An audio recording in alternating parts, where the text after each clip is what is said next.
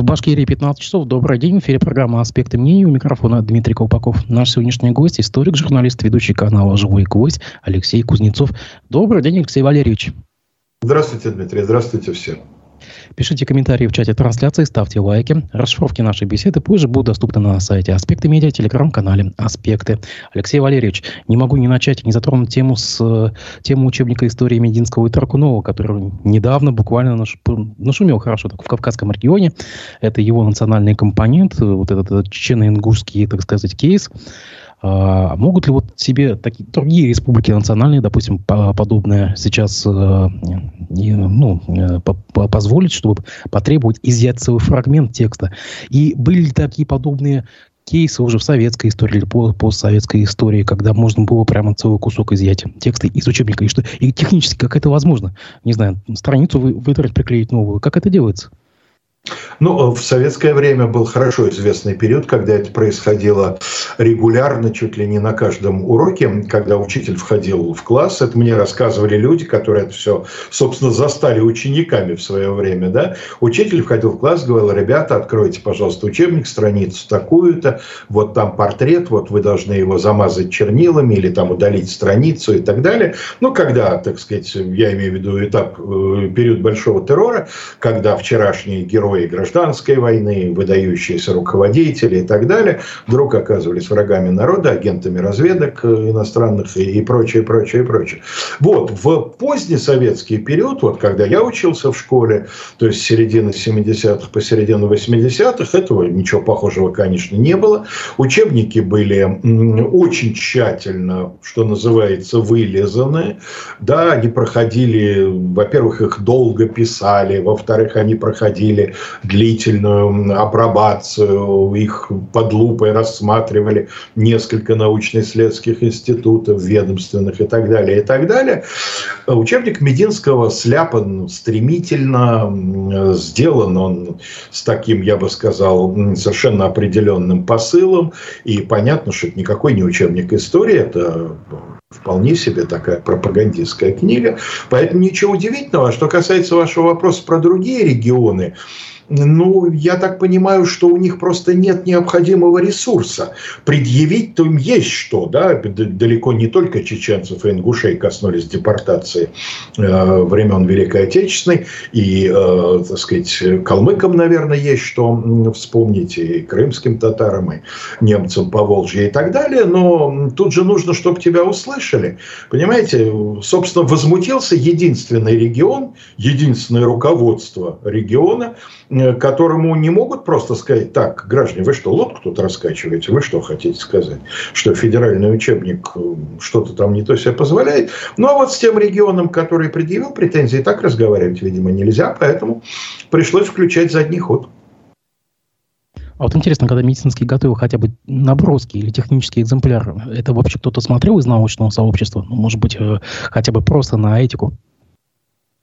Вы знаете, по закону э, обязательно, если мне, не изменяет, если мне не изменяет память, обязательны две экспертизы. Любого учебника, это касается не только учебника истории, обязательно экспертиза э, Российской Академии Образования и обязательно экспертиза профильного э, института. Ну, в данном случае это Институт Российской истории Академии наук. Значит, я не думаю, что эти учебники, эти экспертизы не прошли. Просто я думаю, что текст подавался так, что граждане-эксперты, вы, конечно, можете его прочитать и там написать свои замечания, но имейте в виду, что все согласовано и уже принято. Это мои домыслы, я не знаю, я при этом не находился. Просто при том, что я там читаю, мне трудно себе представить, что, ну, про Академию образования ничего не скажу, там сидят э, профессиональные образованцы. А вот что касается Института российской истории, у них, конечно, не сомневаюсь, что возникли вопросы, комментарии, замечания, но, видимо, они не были учтены. Скажите, а вас лично что вот в этом э, учебнике настораживает или даже напрягает? Хотя бы, ну, два-три примера таких самых э, одиозных. Ну вот смотрите, давайте оттолкнемся от вот этого самого нашумевшего кейса. В чем, собственно говоря, проблема? Проблема в том, что вроде бы излагаются факты. Ну, были ли случаи сотрудничества людей чеченской национальности, советских граждан чеченской национальности, были ли случаи сотрудничества с нацистами? Наверняка. Дело в том, что я не думаю, что можно найти маломальски значительную по количеству национальность, э, отдельные представители которой не заморали бы себя сотрудничеством с нацистами. Да? При том, какое количество советских граждан оказалось в оккупации, при том, какие масштабы мы их, в общем, до сих пор не очень хорошо себе представляем, какие масштабы имел во время Великой Отечественной коллаборационизм, понятно, что представители всех народов за исключением, может быть, таких вот, находящихся на грани исчезновения, вот, и проживающих где-нибудь далеко от районов, где шла война, они Значит, э, когда следующей фразой говорится, что на основании имевших место фактов значит, подвергся репрессиям народ, у ученика, не будем забывать, что адресат, адресат этого всего 16-летний подросток, да, у ученика не может не возникнуть ощущение, что и правильно наказали. Раз сотрудничали, значит, видимо, массово сотрудничали, поэтому их и выселили. Хотя это формально не сказано. Да, вот в учебнике нет такой фразы. Но между строк, но между строк читать. Да, это, и весь учебник построен на том, чтобы между строк прочитали таким же образом. Приведу вам другой пример. Когда речь идет о э, деле, так называемом деле ЯК, Еврейского антифашистского комитета, конец 40-х годов, да, тоже один абзац. И там написано, что были репрессированы отдельные члены еврейского антифашистского комитета, которые установили контакты с представителями международных сионистских организаций. Вранье? Нет, не вранье. Устанавливали контакты с представителями международных сионистских организаций. Устанавливали. Михоэлс для этого ездил в Соединенные Штаты и встречался много с кем, в том числе, разумеется, и с руководством э, значит, различных еврейских, в том числе и сионистских организаций. Что не сказано? Не сказано, что он был направлен туда советским правительством, что это было задание, да, что он ездил туда собирать средства и нематериальную поддержку значит, э, советской борьбе с э, гитлеровской Германией и союзниками.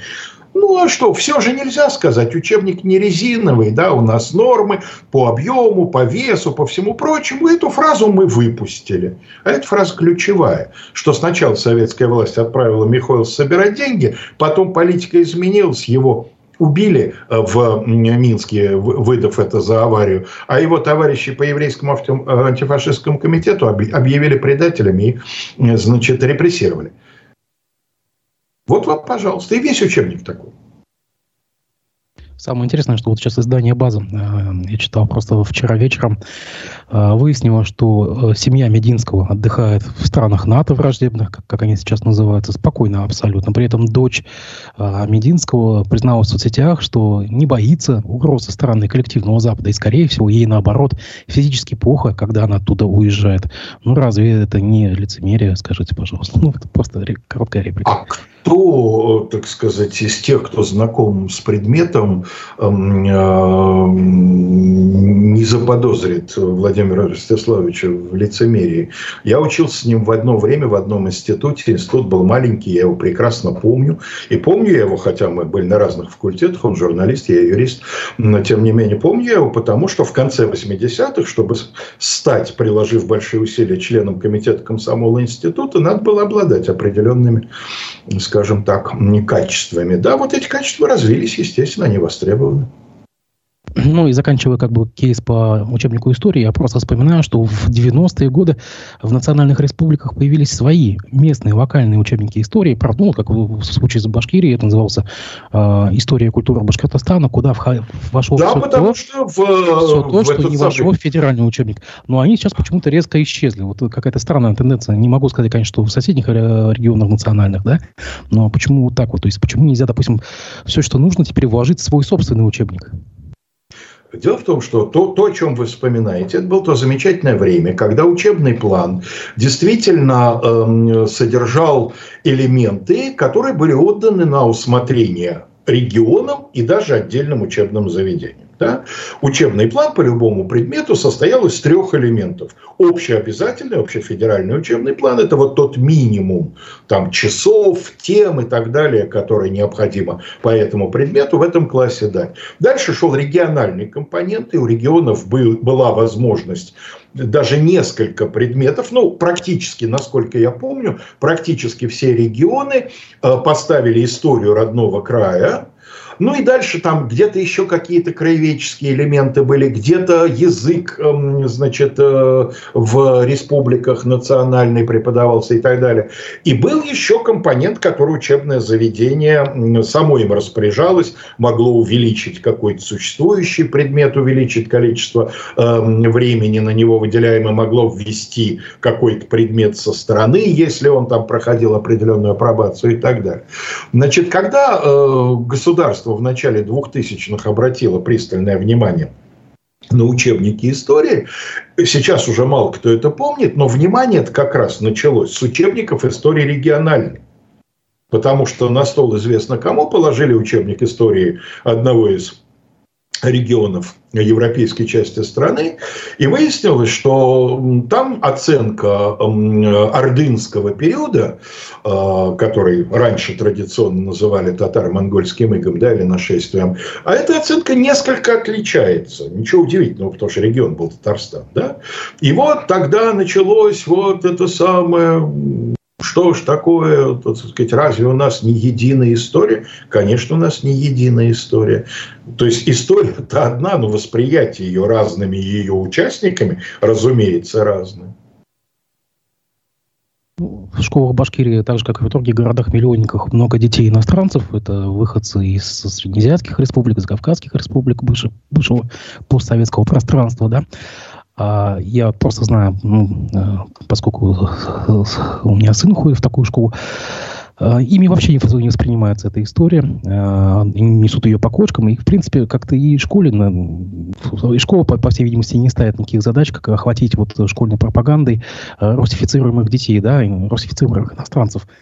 Почему так, и почему, кстати, как в Москве с этим, с этим делом, как история охватывает детей иностранцев? Точнее, выходцев. Вы знаете, э, у меня своего собственного опыта на этот счет нет, потому что две школы, в которых я работал, э, значит, в общей сложности 30 лет, я всего в двух школах побывал. Это школы э, сильные, и там были отдельные ученики, значит, с нероссийскими паспортами, не только, кстати говоря, из бывших советских республик, но были иностранные, совсем иностранные граждане из дальнего зарубежья зарубежье. Там, например, мальчик-вьетнамец учился в моей последней школе, совершенно блестящий. Но это были ребята очень мотивированные, очень сильные ученики. Они, в общем, независимо от э, обложки паспорта, они не относятся вот к той, к той среде, которую вы описываете. Но от коллег, разумеется, я слышал. Но дело в том, что вот эта проблема с ребятами иностранцами, она же касается не только истории. И эта проблема касается не только иностранцев. Это часть гораздо большей проблемы, что ребенок, не понимающий, зачем ему это нужно – не мотивированный на, на изучение чего-то, ну, либо он очень волевой человек, но такие люди вообще не часто встречаются среди подростков, тем более, да, либо он будет э, учиться, в лучшем случае учиться для виду, а в худшем случае будет открыто демонстрировать, что пошли вы все э, сначала объясните мне, на кой черт мне это нужно, да, и э, для того, чтобы вот эти ребята, о которых вы говорите, изменили отношение к истории России, нужно, чтобы Россия изменила свое отношение к ним. Ну, потому что если они на каждом шагу э, либо слышат, либо чувствуют, что они здесь люди второго сорта, что они, значит, как приехали, так и уедут, и мы в вас совершенно не заинтересованы, да, и мы платим вам зарплаты там в два-три раза меньше, чем получал бы, скажем, коренной житель той же Уфы, да, устроился он дворником или продавцом, или грузчиком, или на какую-нибудь другую не слишком престижную работу, ну так а что от них хотеть-то? Они платят нам той же монетой. Вот, кстати, при, пример хочу привести. Бывший журналист радиостанции «Эхо Москва» Айдар Ахмадиев, наш коллега в Москве, столкнулся вот примерно с бытовым неприятием человека с нерусской фамилией. И вот как-то вот много рассказывал обидных кейсов по этому поводу, там, начиная от того, как снять квартиру, что-то еще наподобие, да. А, думаете, сейчас и в будущем это продолжится?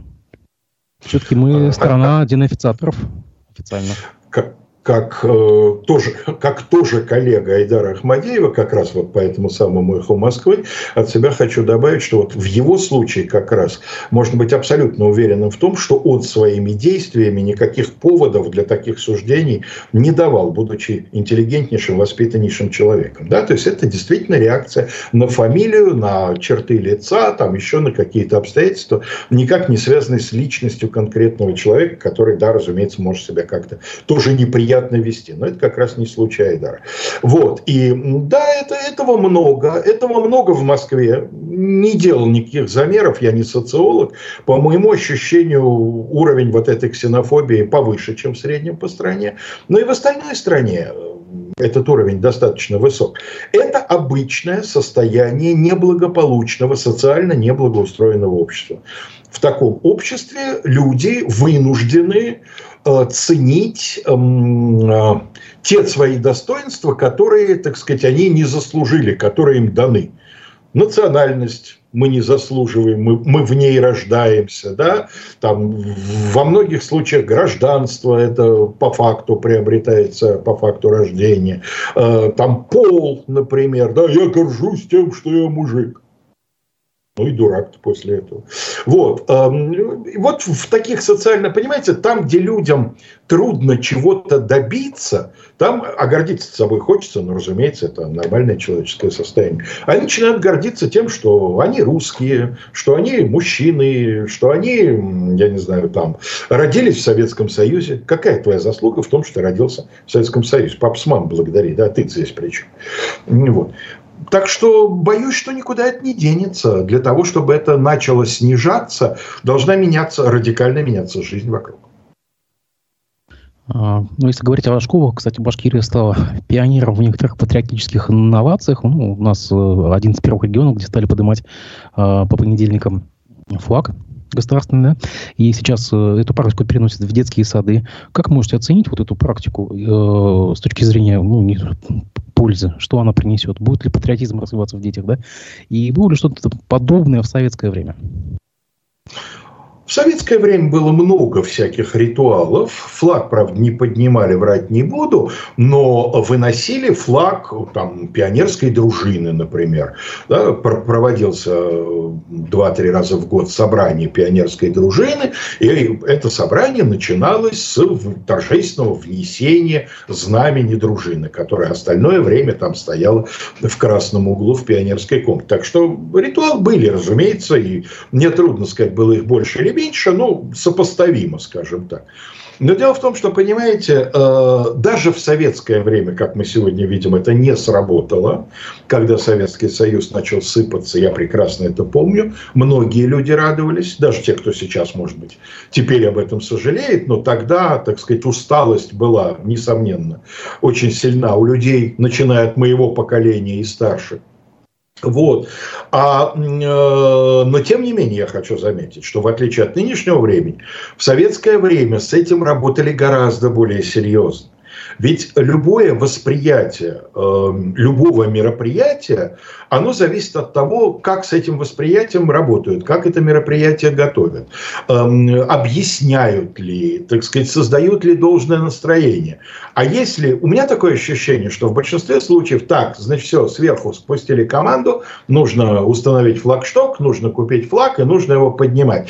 Так, значит, начинаем, со... Марья Ивановна, составьте график, начинаем с 11 А, да, так сказать, к ноябрю подойдем там к 8 Д, например, Потом опять пойдем по этому самому кругу, составьте график дежурств под персональную ответственность классных руководителей.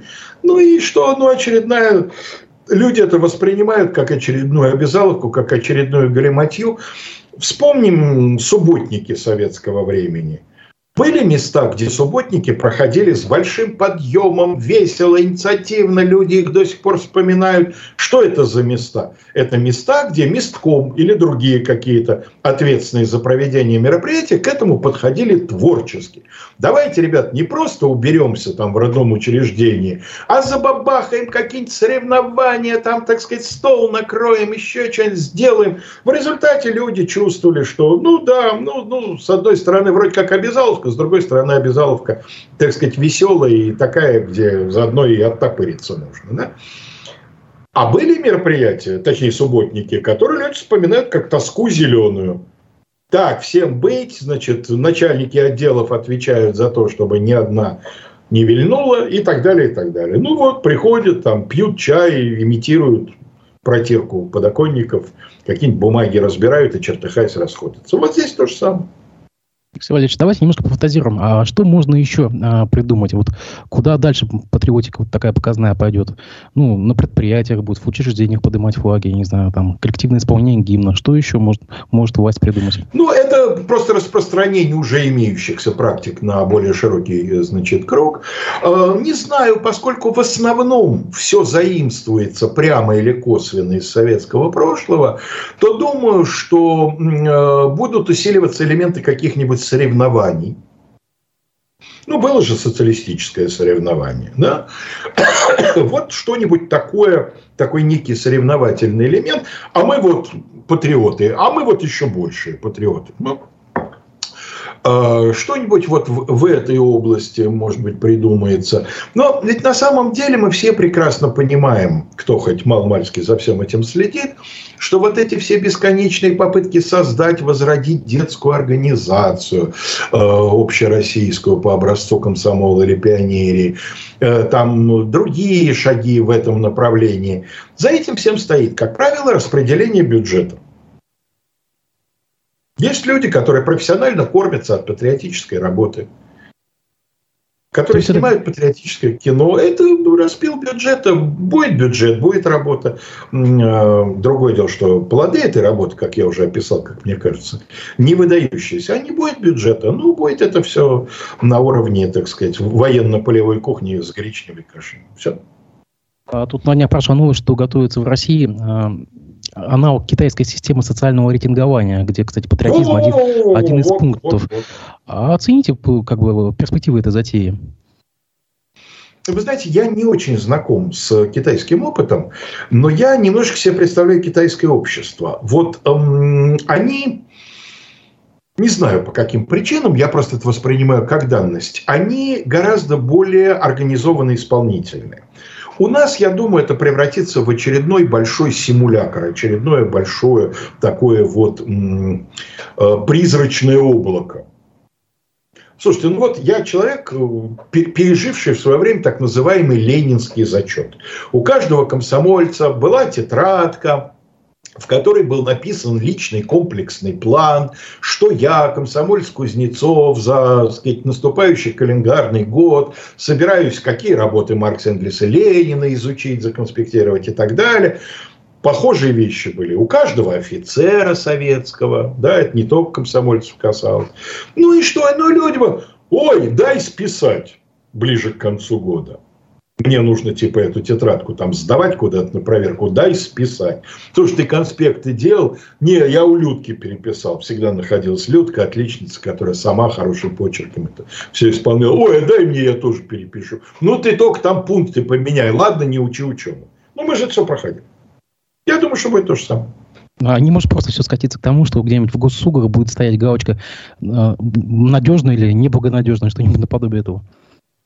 Слушайте, ну вообще нашивание звезд на одежду – это э, развлечение любого авторитарного, тем более тоталитарного режима. Другое дело, что эти звезды могут буквально нашиваться, да, как гитлеровская Германия, а могут существовать в каком-то другом виде, в виде там пометок в личном деле, например, или вот как с московскими учителями, например, там черная база, вот если там увольняют учителя по определенным компрометирующим его эм, основанием.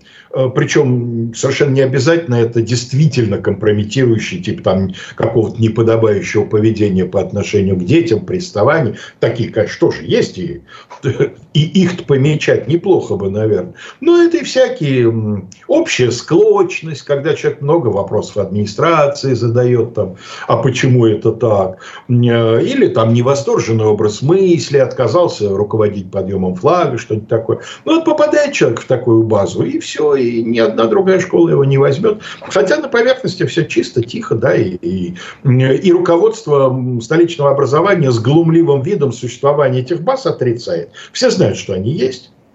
Любой директор имеет доступ к этой базе, но официально их нет.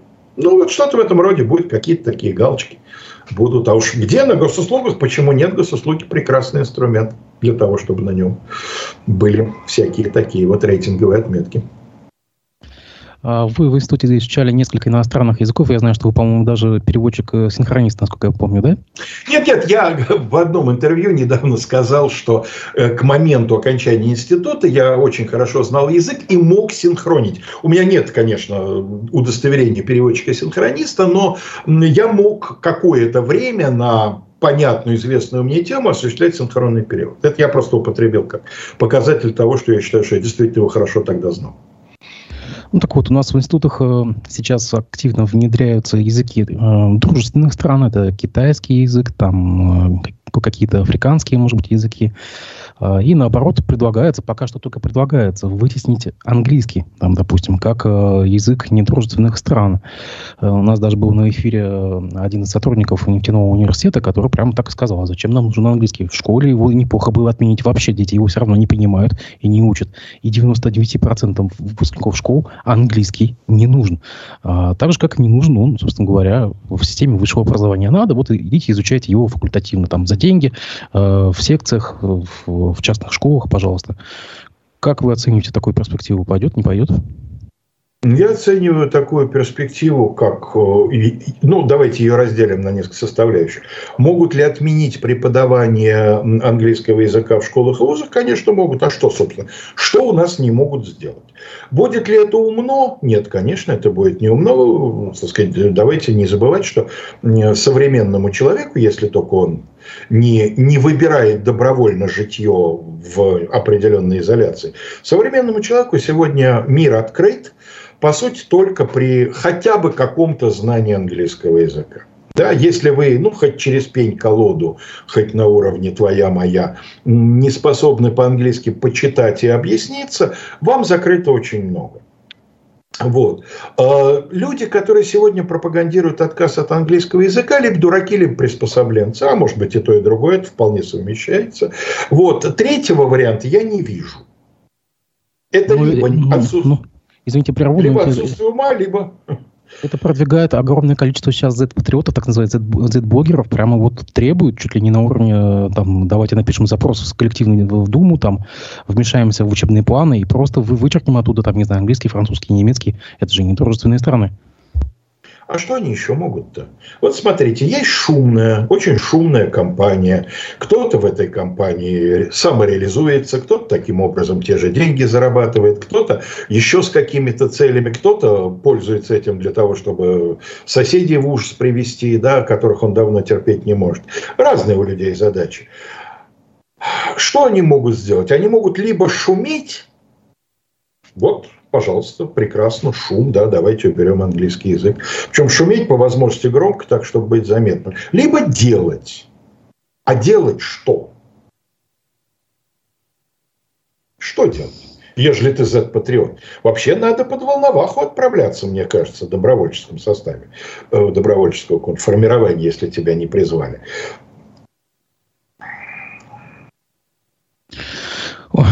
Хорошо, пойдем дальше. Э, на недавно день рождения Владимира Путина спортивная школа Уфы был спущен циркуляр вывести детей на соревнования и потом публиковать в социальных сетях фотографии с хэштегом там что-то мой президент, там что-то Владимир Путин, ну, подобие такого, да. Э, посмотрели, да, действительно, многие вывели, но как-то фотоотчетности, вот этой хэштег отчетности ее не было. То есть, как бы педагоги дополнительного образования, спортивного образования, они, получается, у них больше свободы действий. То есть, они под меньшим административным прессингом.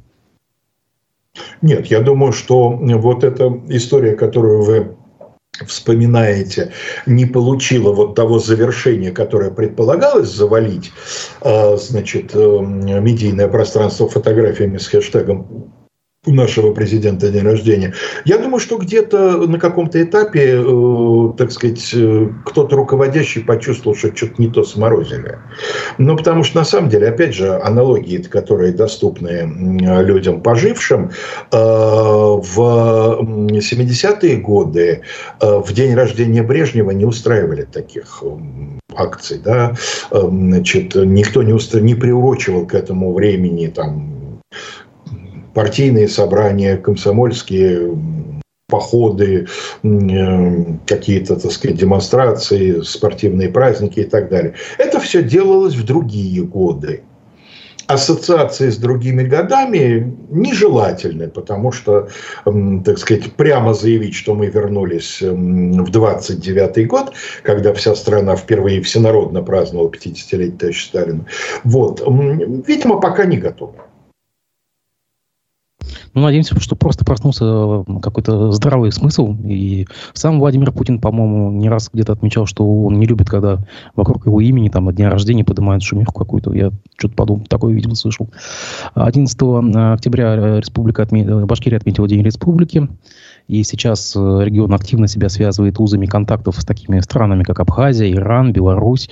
То есть э, вот у нас, допустим, президент Абхазии был на этом празднике. В честь, э, в честь этого даже собираются построить копию Сухумской колоннады, которая стоит на берегу Черного моря, здесь у нас в Уфе, на берегу реки Белая. То есть, как бы, ну, об архитектурных, как бы, вкусах, конечно, можно поспорить, но так или иначе такое решение принято. Это изоляция региона на международном уровне, как считаете? То есть, как бы... Ну, а что регион-это? Э, страна у нас находится в все более и более усиливающейся изоляции, а регион вместе со страной в данном случае, тут как раз, по-моему, полный унисон. Страна общается с отдельными африканскими странами, с Северной Кореей, э, еще несколько симпатизантов у нас там есть. А, ну вот, а регион на региональном уровне, соответственно, имеет вот то, что вы перечислили. Между тем, нынешние власти региона активно замалчивают имена национального лидеров, там, националистов местных, которые в почете это Салат Юаев и Заки Валиди, замещая их э, с советскими генералами. И у националистической интеллигенции есть опасения замены этих персонажей на вполне как бы одобряемых ныне, э, одобряемой нынешней властью нынешней пропагандой. Это такая тенденция по всей стране, где-то подобное вы уже могли увидеть и слышать. Вы знаете, я, честно говоря, пока вот вы об этом не заговорили, я сам, к сожалению, довольно давно не был в Башкортостане, ну, уже лет пять, наверное. А, вот. А, поэтому я об этом, честно говоря, не знал. Более того, напротив, я э, где-то примерно полгода назад там, по своим всяким занятиям, мне надо было посмотреть библиографию научных работ, посвященных э, Пугачевской крестьянской войне, ну или восстанию, там спор есть в науке.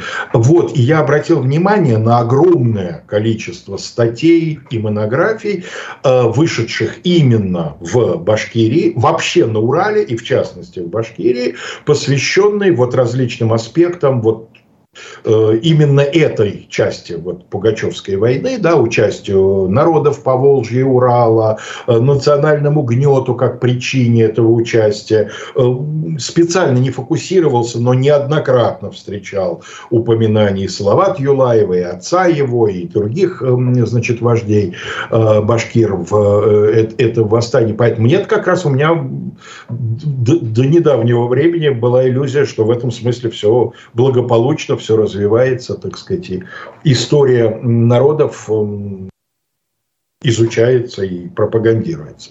Ну, естественно, я не сомневаюсь в том, что то, что вы говорите, соответствует действительности, но я не могу ответить на ваш вопрос, насколько это тенденция общероссийская или это какая-то э, специфика башкирских властей.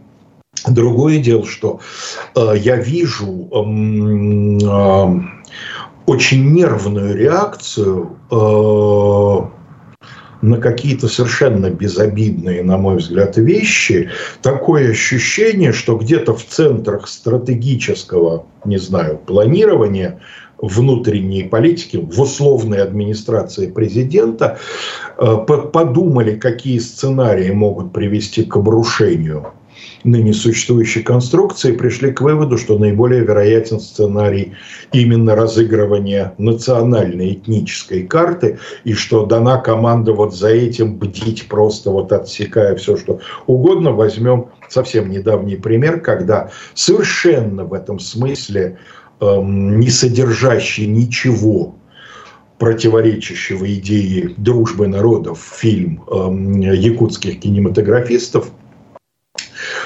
был там лишен прокатного удостоверения, обвинен во всех смертных грехах. Я его тут же посмотрел. Ну, мне кажется, талантливое высказывание как раз именно в пользу того, что конфликты возникают как недоразумения – на почве недоразумений, да, и если найдутся там талант, мудрость, э, выдержка и так далее, то люди убеждаются, что этот конфликт выеденного яйца не стоит такому фильму не то что прокатное удостоверение, в школьную программу, на мой взгляд, надо включать. Но вот, тем не менее, люди, которые за это ответственны, решили перебдеть. Это же всегда бывает, когда приходит такое указание, тут же начинается гонка, кто оказывается наиболее бдительным. Ну, что для, далеко ходить за примерами для нашей аудитории, я напомню, что буквально полгода назад Башгосдрамтеатр снял с репертуара э, постановку, э, сделанную по мотивам книги Гузель Яхиной э, «Зулиха от, от, открывает глаза». То есть тоже невнятная, достаточно обтекаемая формулировка была и моментальное снятие с репертуара. Между тем нам поступают вопросы. Наш коллега, коллега Руслан Валиев спрашивает, насколько опасно для нынешних школьников, детей здравомыслящих людей, вынужденное двоемыслие, которому они вынуждены привыкать с детства? Ну, как вам сказать, любой навык можно использовать во благо. Ну, почти, наверное, любой. А, в том числе и такой навык, как уметь скрывать свои чувства, уметь а, в а, какой-то ситуации, э, так сказать, себя, себя не выдать, да, это важный навык выживания. Другое дело, что не хотелось бы, конечно, так сказать, чтобы ему обучали вот таким вот образом, именно Э, двоемыслием. Но опять же, давайте вспомним, что э, я, как человек, учившийся по учебникам, тоже предполагавшим двоемыслие, да, ну и ничего, вроде как. Когда пришла возможность э, встретить более свободное общество, я, я говорю о Российской Федерации 90-х годов, ничего, нормально мы как-то там Наоборот, люди, у которых было единомыслие, они обычно это вспоминают как период исключительно мрачный. Да? Люди, которые умеют взглянуть и так, и сяк, сравнивают и говорят, ну а что, тяжелое было время, да, но, но скажите, какое было лучше, предыдущее, что ли? Черта с два. Но если говорить о таких э, противоречивых вещах, я вам напомню, что буквально недавно Владимир Путин на заседании Клуба Валдай заметил, что нет никаких препятствий для возвращения релакантов, которые, э, скажем так, не совсем поддержали СВО и уехали в, период мобилизации, там, допустим, да, и для этого нет никаких э, ни правовых, никаких остальных механизмов запрета им въезда. Однако спикер Думы Володин буквально вот на днях заявил, что комментируя вопрос о релакантах, не поддержавших СВО, цитата, «Здесь его и не только не ждут, но и если он сюда приедет, Магадан ему обеспечен». Почему такая разница в тезисах? Они как-то не читают высказывания друг не могу понять этого. Я не могу себе поверить, чтобы Володин просто не ознакомился с выступлением Путина и э, от этого, э, значит, ляпнул что-то в разрез. Я думаю, что а, есть люди, чья функция быть пугалом, Володин, безусловно, достаточно давно выполняет эту функцию. Есть люди, которые, чья функция, наоборот, создавать такое Э, относительно умиротворенное, э, так сказать, состояние у э, людей, думающих. Дмитрий Песков, например, на мой взгляд, выполняет эту функцию тоже уже не первый год.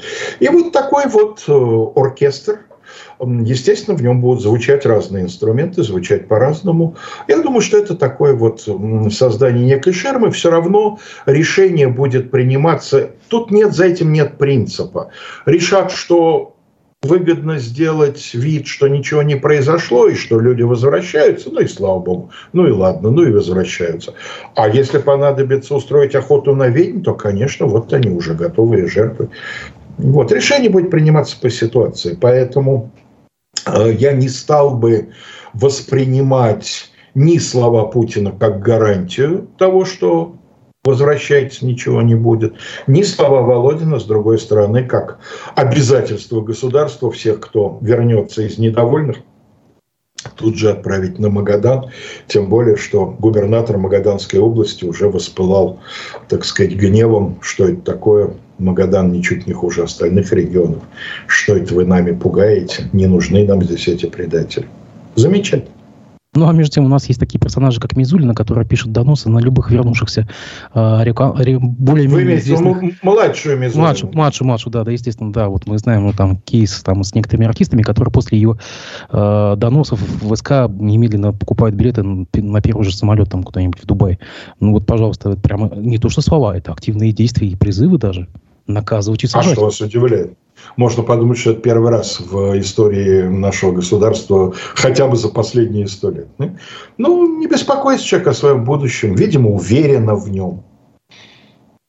Затронули только что Магадан, и я вспомнил тоже интересный такой кейс. Это э, намеренное или ненамеренное падение памятников, допустим, там э, репрессированным или военнопленным. Да? Мы знаем, что в Магаданской области буквально недавно совершенно случайно, говорят, под э, ветровой нагрузкой упал памятник, э, посвященный именно политическим репрессированным, ну, просто репрессированным. А в некоторых э, регионах исчезают памятники там польским военнопленным, финским военнопленным э, или там Катынь то же самое. Да? Э, зато на прошлой неделе в России появился 111-й памятник Сталину. Тоже тенденция. Безусловно. Я ничего не хочу сказать по поводу обрушения конкретного памятника на Колыме. Я вполне допускаю, что отдельный памятник в этом регионе вполне может свалиться, потому что плохо закрепленный, потому что ветер был невероятной силы.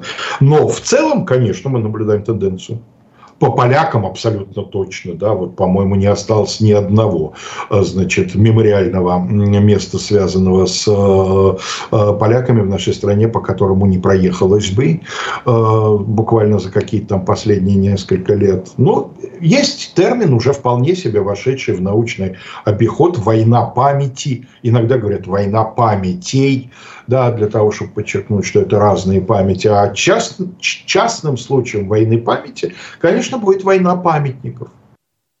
Это проходят многие страны. Украина это, например, проходила, думаю, что уже прошла, просто у меня нет информации. У Украины это проходило, например, мы это все наблюдали, э, когда где-то Богдана Хмельницкого, а где-то Мазепу, где-то Бандеру, а где-то там, значит, кого-то из советских руководителей Украины. Ну, вот, вот так, что ж.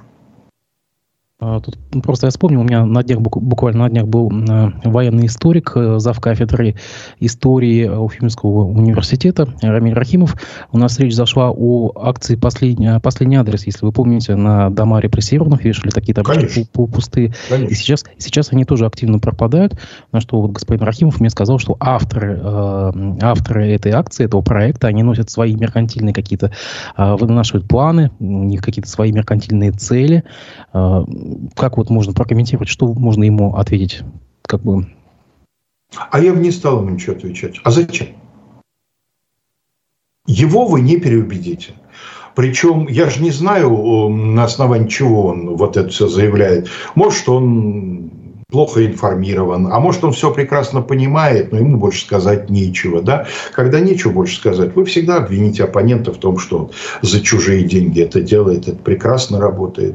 А зачем ему что-то отвечать? В нынешней ситуации отвечать ему что-то бесполезно. Когда эта ситуация радикально изменится, мы, скорее всего, увидим его с шуруповертом и такой табличкой. Он будет в первых рядах что-нибудь похожее куда-нибудь прикручивать. И рассказывать о том, как он страдал от предыдущего ужасного режима, вынужденный прикидываться его. Ради чего? Ради того, чтобы, конечно, продолжать учить своих любимых студентов. Это все было много раз. Я бы не стал Вице-спикер Госдумы Кузнецова заявила, что первые дети у нас должны родиться, когда маме примерно 19-20 лет. И тогда семья сможет иметь по трех и по четырех и более детей. А, буквально недавно мы э, слышали что-то подобное от Михаила Мурашко, главы Минздрава России, да, который призвал э, становиться матерьми чуть ли не со школьной скамьи. А, министр труда и социальных отношений Башкирии Лина Рванова тоже на днях у нас в эфире, э, ну как на днях, буквально месяц назад, тоже отметилась таким высказыванием, что более качественные дети должны появляться примерно когда матери 20 лет. Это тоже какая-то тенденция. Зачем они все это проговаривают? Какая цель? Ну, зачем чиновники э, более низких уровней повторяют за чиновниками более высоких уровней, это, я думаю, всем понятно и так, да, так сказать, здесь цель абсолютно эм, определенная. Э, что касается э, тех, кто из первых лиц государства, ну, демографическая ситуация в стране действительно вызывает очень большую тревогу. Я бы сказал, что это не с неба на нас упало, а есть результат других ситуаций, созданных в стране, потому что демография, она, в общем-то, реагирует на происходящее. Я, моя старшая дочь появилась на свет в 93 году. Социально-экономическую ситуацию все представляете, естественно. Я очень хорошо помню, какие сомнения были у нас, как друзья наши некоторые тоже, так сказать, высказывали сомнения в разумности этого шага именно сейчас. Ну вот понятно, что социально-экономическая ситуация сейчас, как мне кажется, мое оценочное суждение, не намного лучше той, которая была в начале 90-х для очень многих людей. А вот эти все разговоры, ну, знаете, мне только хочется надеяться, что женщины, которые услышали вот это вот все, они оценили отношение себе, к себе как к не хочется употреблять сравнение с животным миром, ну, скажем так, как к производителям. Да? И будут принимать решения сами, а не потому, что поверят э, в какие-то там наверху сказанные слова. В конце концов, вот заставить э, зачать и потом родить, мне кажется, довольно трудно. Ну, они ведь не только говорят, а они что-то уже и делают. Допустим, вот тот же самый Минздрав сейчас, а, по-моему, прорабатывает механизмы ограничения доступа к э, медикаментам, да, там для абортов. В регионах повально, буквально частным клиникам запрещают э, делать аборты. Ну, это все ведь, наверное, приведет просто к каким-то подпольным абортам, не знаю, каким-то очень плохим э, для здоровья женщин каким-то исходом. Ведь когда-то через это проходили. Все это с величайшей художественной силой описано в романе Людмилы Улицкой «Казус Кукотского». Там приводятся конкретные яркие примеры того, что происходило в Советском Союзе, когда там были запрещены аборты по большинству показателей. Я думаю, что среди наших слушателей немало женщин, которые помнят отношение к абортам в Советском Союзе, что они слышали, если они делали аборт или планировали делать, что они о себе слышали в женской консультации, в больнице и так далее, и так далее. Все действительно уже было и был не раз от себя добавлю. Я хочу для сравнения напомнить, вспомнить тоже совсем недавнюю практику. Вот э, помните, когда президент Медведев э, немножко неожиданно для себя стал президентом и все искал, чем бы ему заняться, чтобы и другим показать, что он настоящий президент. Вот тогда, в частности, был начат разговор о демографии. И довольно быстро появился вот этот вот самый материнский капитал. И насколько я, я специально в статистику не лазил, но так краем глаза периодически видел какие-то высказывания социологов, которые э, более или менее все свидетельствовали о том, что эта мера действительно ну, привела к заметному оживлению э, значит, в демографическом плане, что э, охотнее и, и больше стали рожать. И, видимо, мат-капитал – один из факторов, не единственный, но один из, который на это повлиял. Вот когда государство э, уважительно разговаривает с гражданами, да, мы постараемся создать условия, а вы присмотритесь к этим нашим новым условиям. Это одно. Когда сейчас начнутся э, от безденежья меры вот такого плана, как те, что вы описали, я думаю, что реакция будет, к сожалению, именно это подпольные аборты и, и, и прочие прелести. Давайте немножко к печальным событиям. То, что сейчас происходит в Израиле и э, военная операция в секторе Газа. Э, к сожалению, новости оттуда вызвали какой-то невероятный всплеск, э, прилив энергии в Z-пабликах, э, у Z-военкоров, у, как бы, у Z-активистов. Да. Я должен для себя отметить, что, к сожалению, э, антиизраильские чувства обуяли очень много э, жителей Башкирии, которые, как бы, ну, так скажем, относятся к башкирской интеллигенции, может быть, даже башкирским активистам в общем, к сожалению, наверное, как бы это может быть какая-то религиозная как бы солидарность, или может быть еще что-то. Или, может быть, это стать вообще как бы той самой идеологической обработкой советских времен, ну, как бы антиизраильская пропаганда и конечно, э, свобода Палестине, там, начиная там от э, плакатов, заканчивая почтовыми марками, вот что-то это, отголоски оттуда. Ой, я думаю, вы знаете, я, я думаю, что здесь очень много намешано всего прочего. Э, у кого-то это почти наверняка, но это понятно, что это люди, так сказать, за 60, скорее всего. А, у кого-то это, так сказать, то, что заложено было еще советской пропагандой, да, то, о чем иронически пел Галич, помните, да, израильская военщина, известная всему свету, как мать вас. Вот именно, именно, именно вот эта фраза. как женщина. Да, вот именно эта да, фраза. Да, да, я требую. Военщина. Да. А... Вот, э, у кого-то, наверное, это носит религиозный характер. Мусульмане против иудеев, да, и, так сказать, братья-мусульмане, вот, их нужно поддержать. У кого-то, я думаю, это от общего, от общей озлобленности. Я, опять же, не как социолог, как человек просто живущий в это время, в этом месте, я эм, наблюдаю высокий градус общей озлобленности, которая прорывается в самых разных, в том числе и совершенно далеких от э, политики сферах, вот такой вот градус готовности вцепиться, да, накал. Раньше вот в очередях нечто подобное там в 80-е годы наблюдалось. Вот. Э, у кого-то еще от чего-то... Я думаю, что здесь очень сложный густой коктейль замешан. Э, сейчас российская пропаганда достает откуда-то, не знаю, своих загашников, запасов слова Владимира Жириновского, который, напомню, умер еще в апреле 22 года, который предрек э, вот этот вот всплеск вот, вот этого конфликта э, израильско-палестинского. Это все пугалки вот российской пропаганды. Она достает как бы какие-то заготовки, консервы еще живого такого Жириновского, который стал такой вангой, можно сказать, новый, современный. Или, или это надиктовано э, искусственным интеллектом Жириновского? Ну, так просто пофантазировать. Вы знаете, я не могу удержаться. Просто каждый раз, когда возникает, так сказать, светлый образ Владимира Вольфовича, я как-то вот, э, как говорят подростки, что-то ржу. Э, Владимир Вольфович за свою жизнь наговорил, мне кажется, три раза такой вот цитатник обо всем – цитату из Жириновского можно найти применительно к любой ситуации, причем с любой оценкой. Вот, что вам нужно, вы найдете. Что-то вроде пророчеств Нострадамуса, поскольку они сделаны в очень насказательной манере, всегда к любой ситуации может присобачить что-нибудь и сказать, вот, Мишель-то это видел все вот тогда еще, да, разве вы не видите, что он прямо об этом и говорит в своих, значит, вот этих вот Катренах. А э, что касается использования Жириновского для средств пропаганды, а что вас удивляет? А для чего его при жизни это использовали? Ну, не для принятия же решений. Он всегда был таким вот э, говоруном популярным в народе,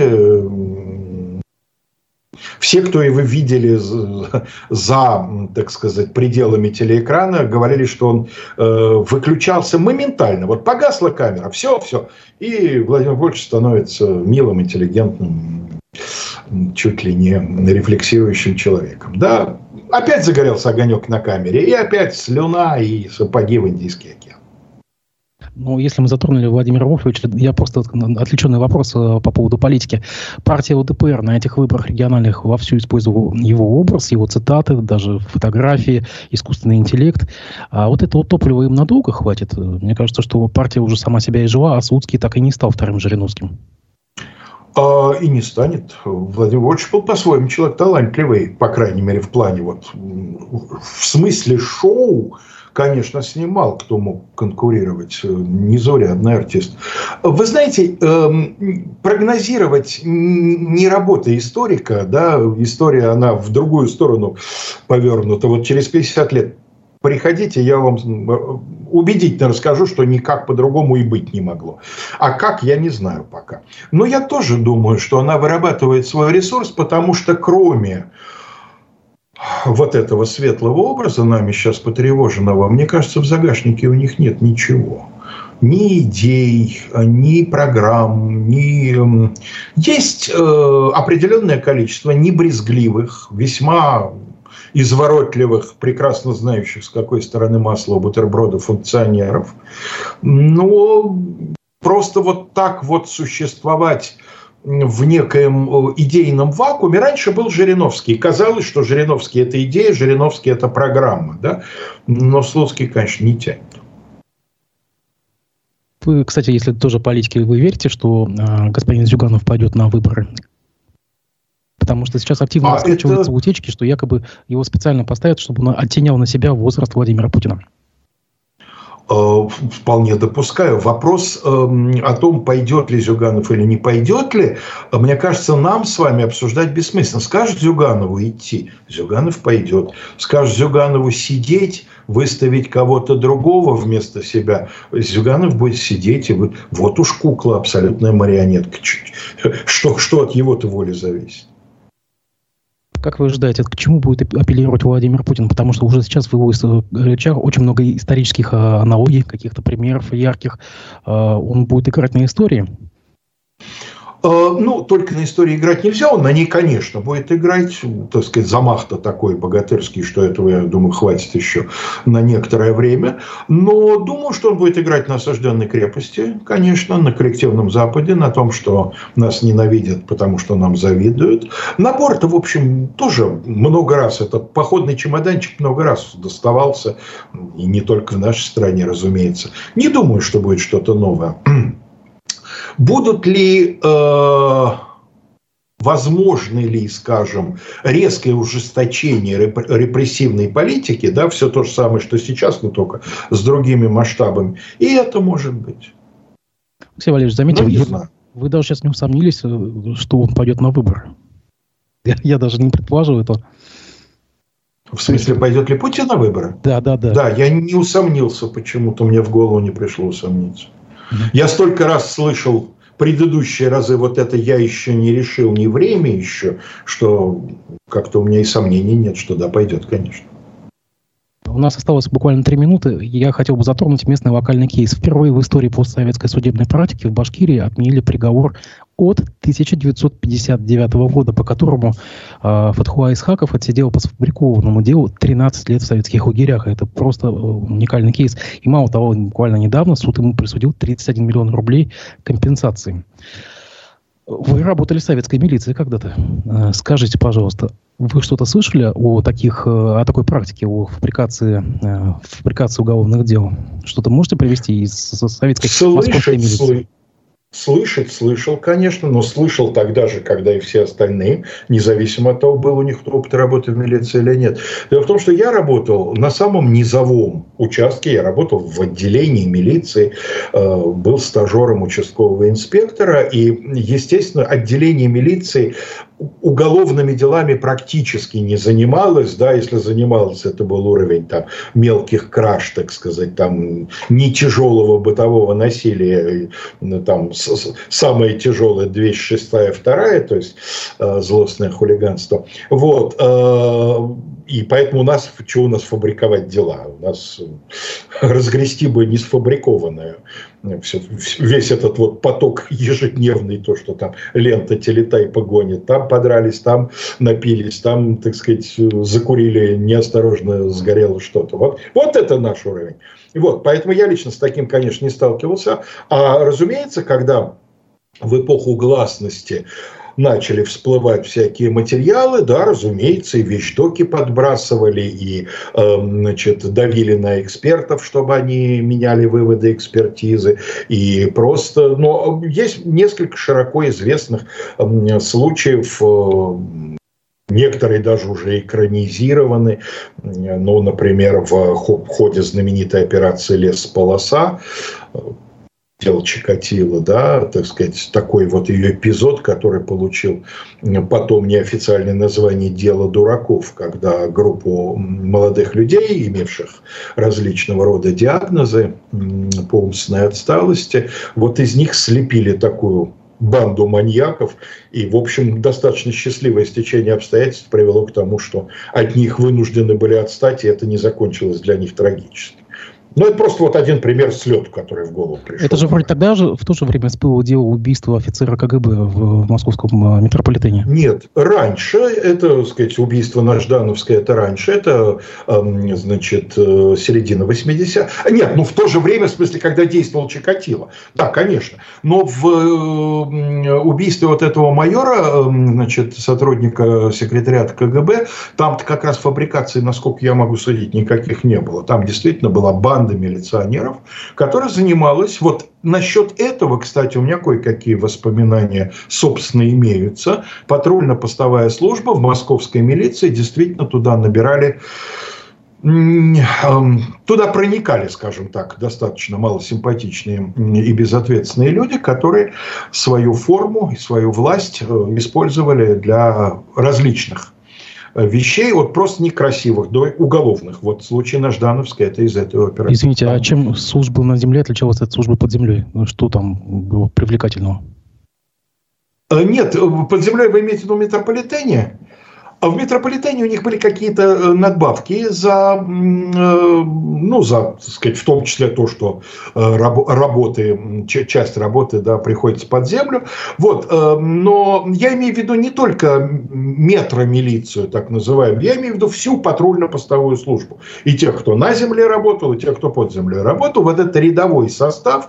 Москва в основном набирала по лимиту из ребят, отслуживших армию, да, вот как мой, например, старший участковый, ныне уже покойный Саша Бачков, он был родом откуда-то с Хапра, он отслужил в армии, пришел, там по своим соображениям решил, значит, откликнуться, пошел, сначала сержантом побегал, патрульным постовым, потом пошел учиться, потом в участковые, потом закончил заочную академию. Вот некоторые из них вырастали, дорастали до довольно больших чинов. А Остальные вот так и кормились при мешочниках, при, при бабушках, торговавших петрушкой. Алексей Валерьевич, буквально завершающий вопрос на отвлеченную тему. Братьев Запашных обвинили в жестоком обращении с животными после видеозаписи с избиениями зверей во время репетиции в здании цирка на проспекте Вернадского. А, сейчас снова э, активно разгорелась э, дискуссия, нужны ли нам вообще стационарные цирки и цирки с, с участием зверей. У нас в Уфе уже около шести лет стоит закрытый стационарный цирк, ну, просто потому что начал разваливаться, и денег на его ремонт нет. На ваш взгляд, может быть, все, как бы эпоха советского цирка, она закончилась. И дальше Знаете, как ваш... Дю Солей, вот, э, как Дю Солей, вот и все такое. Ваш вопрос не очень по адресу, потому что я с детства вот не люблю цирк. Одна из причин, мне действительно жалко цирковых животных, но это не единственная причина. Цирк мне не близок. Я понимаю, о чем вы говорите. Я видел представление цирка Дю Солей. Я понимаю разницу. Да, лично я, если вы спрашиваете мое личное мнение, лично я отказался бы. По крайней мере, вот от этой Эм, зверско-дрессировочной части советского цирка и перешел бы к чему-то, что делают только люди. Да? Людей должны развлекать люди.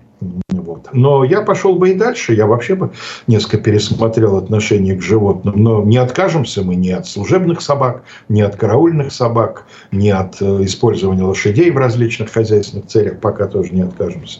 Ну что делать, такие вот уж мы. Назначили себя царями природы и пользуемся этим.